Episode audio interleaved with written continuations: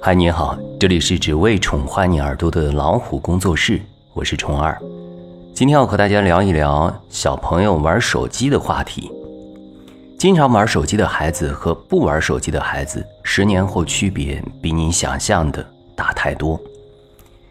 家长需要以身作则，给孩子树立一个好榜样，同时多多陪伴孩子做一些体育活动，免得孩子去手机里寻找被爱的感觉。随着经济的发展以及生活水平的提高，智能手机走进千家万户，上到七十五岁的老爷爷，下到五岁的小娃娃，都能拥有智能手机。虽然手机普及率越来越高，但是未成年人到底能不能使用智能手机？智能手机对于青少年的成长影响有多大？不久之前，美国一位心理学家公布了自己长达十年的研究结果，令人震惊。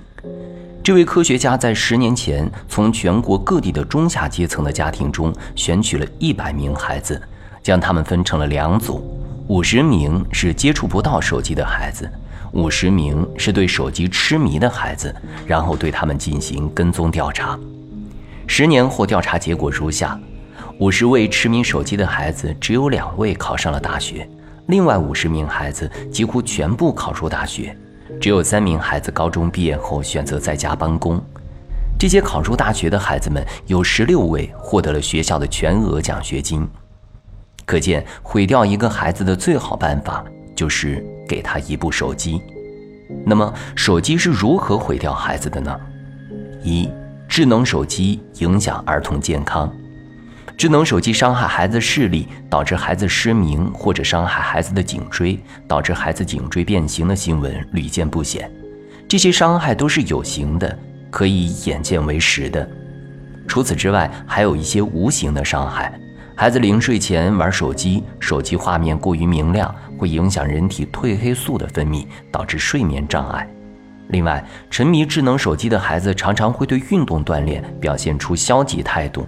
导致运动能力低下，进而影响孩子的生长发育。第二，手机让孩子患上抑郁症。有专家表示，花费在手机上的时间越多，越喜欢宅在家里的人，患上抑郁症的几率就越高。经常玩手机的孩子患抑郁症的比例远远高于一般的孩子。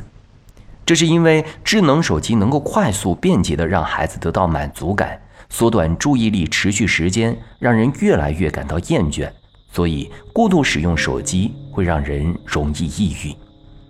第三，手机损伤脑神经。孩子的生理构造和生理形态与成人不同，手机、平板电脑等无线电子设备产生的电磁波辐射对儿童神经系统的伤害远大于成人。过度接触电磁波辐射对儿童健康状况和认知力会产生一定影响。第四，手机耽误孩子学习。喜欢玩手机的孩子习惯了手机带来的轻松愉悦的信息，对知识学习感到枯燥乏味，学习成绩下降。受到指责后，更需要在手机网络里找到慰藉，形成恶性循环之后，孩子逐渐丧失求知欲望，产生厌学情绪。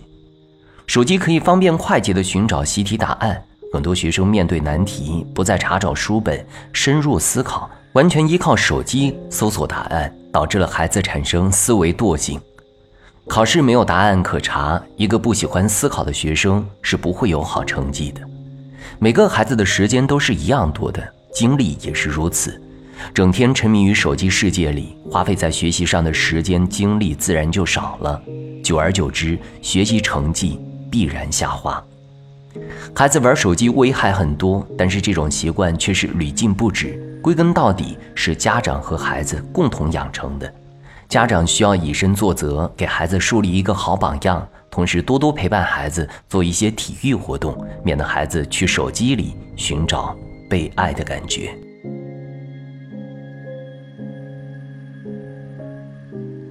好了，今天的分享就到这里。欢迎订阅微信公众号“老虎小助手”，进入右下角会员中心，收听本专辑完整音频，获取超过一万个中英文有声资源。下期节目再会，晚安。